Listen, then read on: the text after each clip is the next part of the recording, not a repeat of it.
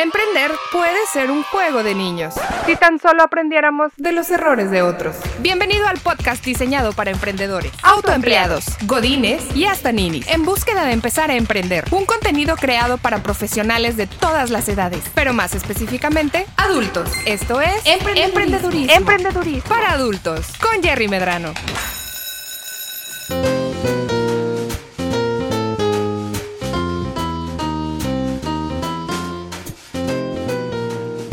¿Qué tal? Bienvenidos a una nueva temporada y un nuevo episodio del podcast Emprendedurismo para Adultos. Mi nombre es Jerry Medrano. Hoy empezamos y arrancamos con una nueva temporada. En esta temporada va a haber, obviamente, hay un cambio de imagen que me encanta y ojalá a ustedes también les guste, pero además estamos retomando algunos de los temas que ya platicamos durante nuestra siguiente temporada y las temporadas, la temporada anterior. Eh, ha habido una gran cantidad de retroalimentación y preguntas por parte de todos ustedes. Gracias a todos por seguirnos en redes sociales, Facebook e Instagram, arroba. Eh, como ustedes saben, la temporada pasada iniciamos la temporada platicando acerca de cómo ser un buen jefe. Y ha sido uno de los episodios que han tenido más aceptación y, mucha respuesta por parte de muchísima gente en todos lados, básicamente, eh, a toda la gente que nos escucha en Centro y Sudamérica, muchas gracias por escucharnos. Y lo que vamos a hacer esta temporada, vamos a hablar un poquito acerca de temas que ya abordamos, vamos a expandir un poquito más en otros temas que ya abordamos, pero sobre todo queremos darle respuesta a las preguntas que nos han hecho llegar a ustedes a través de redes sociales y ahondar un poquito más en temas nuevos, que estoy seguro que van a ser de utilidad para todos ustedes. En episodios anteriores hemos platicado acerca de qué es lo que hace un buen jefe y cómo ser un buen jefe. Hay dos episodios de eso. Dale scroll para abajo y vas a poder ver los capítulos. Pero en esta ocasión en esta ocasión vamos a hablar acerca de lo que no hace un buen jefe. ¿Qué es lo que no hace un buen jefe? Pusimos la pregunta en redes sociales acerca de qué es lo que ustedes consideran que no hace un buen jefe y estas son algunas de las respuestas que tuvimos y vamos a analizarlos un poquito. Por aquí nos comentaron, eh, un mal jefe exige perfección y no aporta nada para que se logre. Si le recuerda a alguien en su vida, estamos de acuerdo. Un mal jefe no es empático y no tiene trato humano ante situaciones personales de sus empleados. Híjole, estamos empezando a tener aquí un cierto patrón en cuanto a lo que hace un jefe o lo que hace un mal jefe, ¿no? Eh, no se conecta con la gente, no tiene esta eh, empatía. Ah, un mal jefe insulta, menosprecia a sus empleados. Ah, caray. Entonces estamos hablando acerca de ya un tema completamente desasociado con el equipo y la necesidad de la gente. Y un mal jefe es una persona que se mete demasiado en temas que no le importan, personales de la gente. Fíjate de qué estamos hablando, parte de estas respuestas que nos dieron. Estamos hablando que un mal jefe no tiene empatía. Le falta empatía con sus empleados. No tiene esta calidez humana. Qué interesante, pero también qué, qué eh, importante es para nosotros que estamos tratando de identificar qué es lo que no tenemos que hacer. ¿Qué es lo que hace un mal jefe y las cosas que tenemos que hacer para evitarlo? Primero que nada, no podemos estar exigiendo perfección. La perfección no existe. Y la perfección no existe porque si bien hay un, hay un eh, resultado que queremos, al que queremos llegar, hay un resultado esperado, la forma en que llegamos a ese resultado puede variar muchísimo. La perfección está a los ojos de quien la pide. Pero una de las cosas importantes que hemos platicado anteriormente, cómo ser un buen jefe, la contraparte de esto, es que yo te tengo que demostrar, te tengo que enseñar, te tengo que guiar para que sepas exactamente qué es lo que necesitas hacer y cómo necesitas hacerlo. Y cuando no estamos dispuestos, cuando estamos dispuestos a exigir, pero no a demostrar cómo se hacen las cosas, tenemos un problema. Y tenemos un problema importante porque nunca vamos a poder entender qué es lo que nuestro equipo tiene que estar haciendo para poder brindar el resultado que le estamos solicitando, cuáles son los problemas a los que se enfrentan, cuáles son los obstáculos que tienen que eh, superar, cuáles son las cosas que tienen que aprender. Y entonces aquí empezamos a hablar acerca de otro tema que también es muy importante, que es la retroalimentación. Cuando yo exijo perfección, pero no conecto, no empatizo con mi gente, no estoy cercano a mi colaborador y no escucho qué es lo que tienen que decir, se pierde completamente todo el flujo de lo que el trabajo en equipo debería hacer. Y entonces una persona que está completamente separada de lo que su equipo está enfrentando, no va a poder ser un buen jefe. obviamente, no creo que tengamos que decirlo tal cual, pero bueno, vamos a abordarlo porque yo creo que todos hemos pasado por aquí. ¿eh? Todos nosotros hemos tenido en algún momento algún jefe que ha sido déspota o un jefe que ha sido eh, incisivo al punto de ser insultante. Oye, no hay que insultar ni menospreciar a, nadie. Para nada. Y sin embargo, son cosas que hacen los malos jefes. Y tenemos esta idea específica acerca del jefe que es mandón, que llega, que insulta, que menosprecia, que eh, hace menos a la gente, ¿no? Y estas son las cosas que no pueden pasar. Hay una línea delgada, muy fina y, y que hay que tener siempre mucha conciencia de ella. Entre estoy jugando con la gente, estoy teniendo una relación de juego, a lo mejor una relación este, de nos llevamos un poquito, pero de llevarnos a insultar a la gente, menospreciar su trabajo o hacerla menos, es completamente diferente. Eso no cabe en un trabajo en equipo y no cabe con un jefe que quiere hacer que la gente crezca, que desempeñe y que llegue a sus objetivos sobre todo que desempeñe un mejor trabajo y que pueda desarrollar las habilidades que son necesarias para poder seguir creciendo con la organización. Y al final de cuentas todo esto eh, tiene, su, tiene su lugar y tiene su origen en la falta de empatía. ¿sí? Cuando eres un jefe, cuando te toca trabajar con gente, traerlos a tu proyecto y que empiecen a trabajar contigo, lo único que no puedes hacer es dejar de pensar en ellos en función de sus necesidades. Nadie trabaja contigo porque, híjole, trabajar contigo es lo mejor que hay en el mundo. No manches, no todos somos Miranda Priestley. ¿Ok? Y de hecho, incluso Miranda Priestley en la película tenía esos problemas y tenía que enfrentarlos, ¿no? Era difícil trabajar con esa persona, con ese personaje en particular.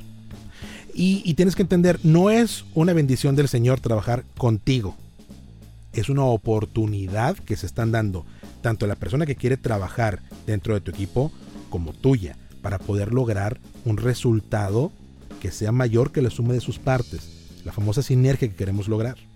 Y es muy complicado tratar de llegar a un buen acuerdo de trabajo y lograr esa sinergia el momento que estás colaborando con tu equipo si no primero te enfocas en cuáles son las necesidades que tiene la persona que trabaja contigo. Y esto es importantísimo en todos los aspectos, en todos los equipos que puedas conformar y en todas las oportunidades que tienes de colaborar en grupo con alguien más. No es un privilegio trabajar contigo, es una oportunidad. Tú que conformas el equipo tienes el privilegio de apoyarte en otras personas que tienen otro tipo de habilidades, que tienen otras herramientas en su eh, experiencia profesional que pueden sumar para tu equipo. Pero si no estás consciente y no quieres reconocer o se te olvida que la gente que llega a trabajar contigo tiene estas habilidades que tú puedes empezar a encauzar para poder lograr los objetivos que quieres lograr dentro de tu organización, aquí es donde perdemos. Aquí es donde dejamos de pensar en función de las personas que son y los vemos como herramientas u objetos que son parte de la organización. Perdemos. No hay forma. No es una manera adecuada de trabajar, pensar acerca del recurso humano como un, una situación que está ahí, como un activo más de la empresa. Sí, es cierto que los empleados son el activo más importante que tiene cualquier organización. Sin embargo, no son entidades, son personas.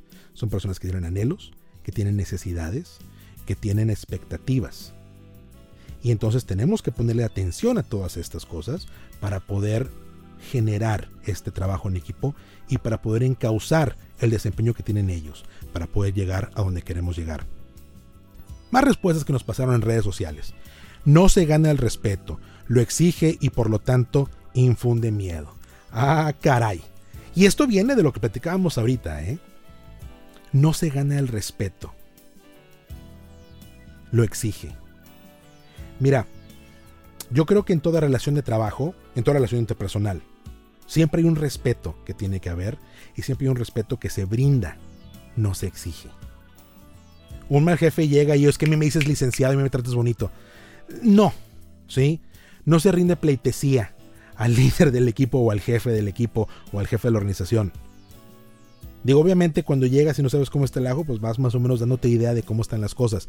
Pero si tú eres ese tipo de persona o tú has visto ese tipo de persona en algún otro lado, tienes que identificarlo y sabes que pues no, no, no tienes por qué rendirme pleitesía. Hay un respeto, hay una base de respeto que tiene que haber siempre en toda interacción y en toda relación de trabajo. Y eso obviamente esa relación de respeto se va dando conforme vas conociendo a la gente que trabaja contigo. Pero el respeto no se exige el respeto se da. Y para que te den respeto tienes tú que dar respeto de regreso. Y es una situación muy importante porque si tú eres o has visto al tipo de persona que dicen, hombre, es que esta gente, hombre, que está trabajando aquí, hombre, esta bola de güeyes, aguas. Porque el respeto que es el respeto que te van a dar. Y si tú no quieres ese tipo de situaciones, si no quieres que te, te, te, falten el respeto, o te respondan, o te digan cosas, entonces tú tienes que estar de acuerdo en qué es lo que tú estás dando en la parte de la ecuación que te toca a ti como jefe dentro de la organización. Pensar que los colaboradores son súbditos. qué, interesante esta respuesta que nos pasaron aquí. ¿eh? Pensar que los colaboradores son súbditos. De nuevo, hay una diferencia. Y, mira, yo creo que para todas las nuevas generaciones, esta idea ya no existe, esta cosa ya no, ya no está ahí. No porque seas el jefe significa que tengo que tener respeto y es buena buena ante la figura del jefe. Creo que las nuevas generaciones, más que tener este respeto tal cual hacia la figura del jefe, lo que tienen es un entendimiento de qué es lo que se supone que tiene que pasar y están más enfocados en lo que tenemos que hacer en conjunto y en lo que yo aporto y me va a aportar mi colaboración con esta organización a decir, ah, sabes que pues es que es el jefe y bájale la cabeza y hace caravana. Esa era la forma de actuar o esa era la forma de pensar de las generaciones anteriores. Gente que es más grande que yo, y mira que yo ya estoy grandote, ya tengo canitas y cuánto rollo. Pero esa forma de pensar anticuada, esa forma de pensar de antes, ¿sí? La forma de pensar que veíamos en las telenovelas y que veíamos en los programas de televisión de antes, eso ya no existe. Eso no puede tener cabida. ¿sí? No es de que ya llegó el licenciado, uh, licenciado. Oye, sí, de nuevo, hay un respeto, y si das respeto, recibes respeto. Pero una cosa es pensar que te tiene que dar respeto nada más porque tú eres el jefe. Estas cosas no existen. Toda relación de trabajo es una oportunidad mutua con cada uno de los colaboradores del, equipo para poder lograr un resultado. Pero en esto no hay de que, ah, y es que yo estoy arriba y tú estás abajo. Yo soy el jefe y tú no. Oye, o somos equipo o no somos. Esto es de las cosas importantes que tenemos que pensar. Hay que hacer equipo. Hacer equipo es lo más importante. Y si escuchas los capítulos donde hemos platicado acerca de esto, siempre estamos fomentando el hecho de que para poder tener una buena organización, para poder ser un buen jefe, para poder ser un buen líder, tienes que estar buscando y fomentando el trabajo en equipo para que las cosas lleguen a su buen término, para que entonces podamos todos colaborar e ir enfocados hacia el mismo resultado. Pero nada de eso puede existir y nada de eso puede haber si hay ruido en la organización, si hay ruido en la forma de trabajar. Si bien tiene que haber un respeto, pero más que un respeto tiene que haber una pleitesía. Eso es ruido, eso subtrae, quita, resta de la importancia que debe tener el hecho de que tengas personas que están trabajando contigo y que quieren llegar a un resultado mutuo junto a ti y en tu organización. y una de las cosas más importantes, un mal jefe nunca acepta sus errores. Un mal jefe nunca acepta que estoy mal. Oye, ¿cuándo nosotros realmente normalizamos el hecho? ¿Sí? De que la persona que está a cargo, eh, la persona que es líder, la persona que es jefe, nunca se equivoca. Que yo me acuerde nunca. ¿Sí? Y todos los que hemos sido parte de un equipo de trabajo, que hemos sido empleados, godines o lo que quieras, ¿sí? siempre hemos, nos hemos quejado en algún momento de que, ah, es que este vato siempre que, que nunca se equivoca, siempre tiene la razón, nunca está mal. Em, no. No porque, de nuevo, si yo voy a exigir perfección como jefe, siendo un mal jefe que exige perfección, y al mismo tiempo nunca voy a aceptar que yo me equivoco porque el paragón de la, perfección soy yo, yo como jefe soy la perfección. Vato, ¿qué te pasa? Bájate, bájate del, bájate del banquito. ¿Sí? Porque no va por ahí. Eso está, eso no es estar mal, eso es estar mal de la cabeza. Básicamente.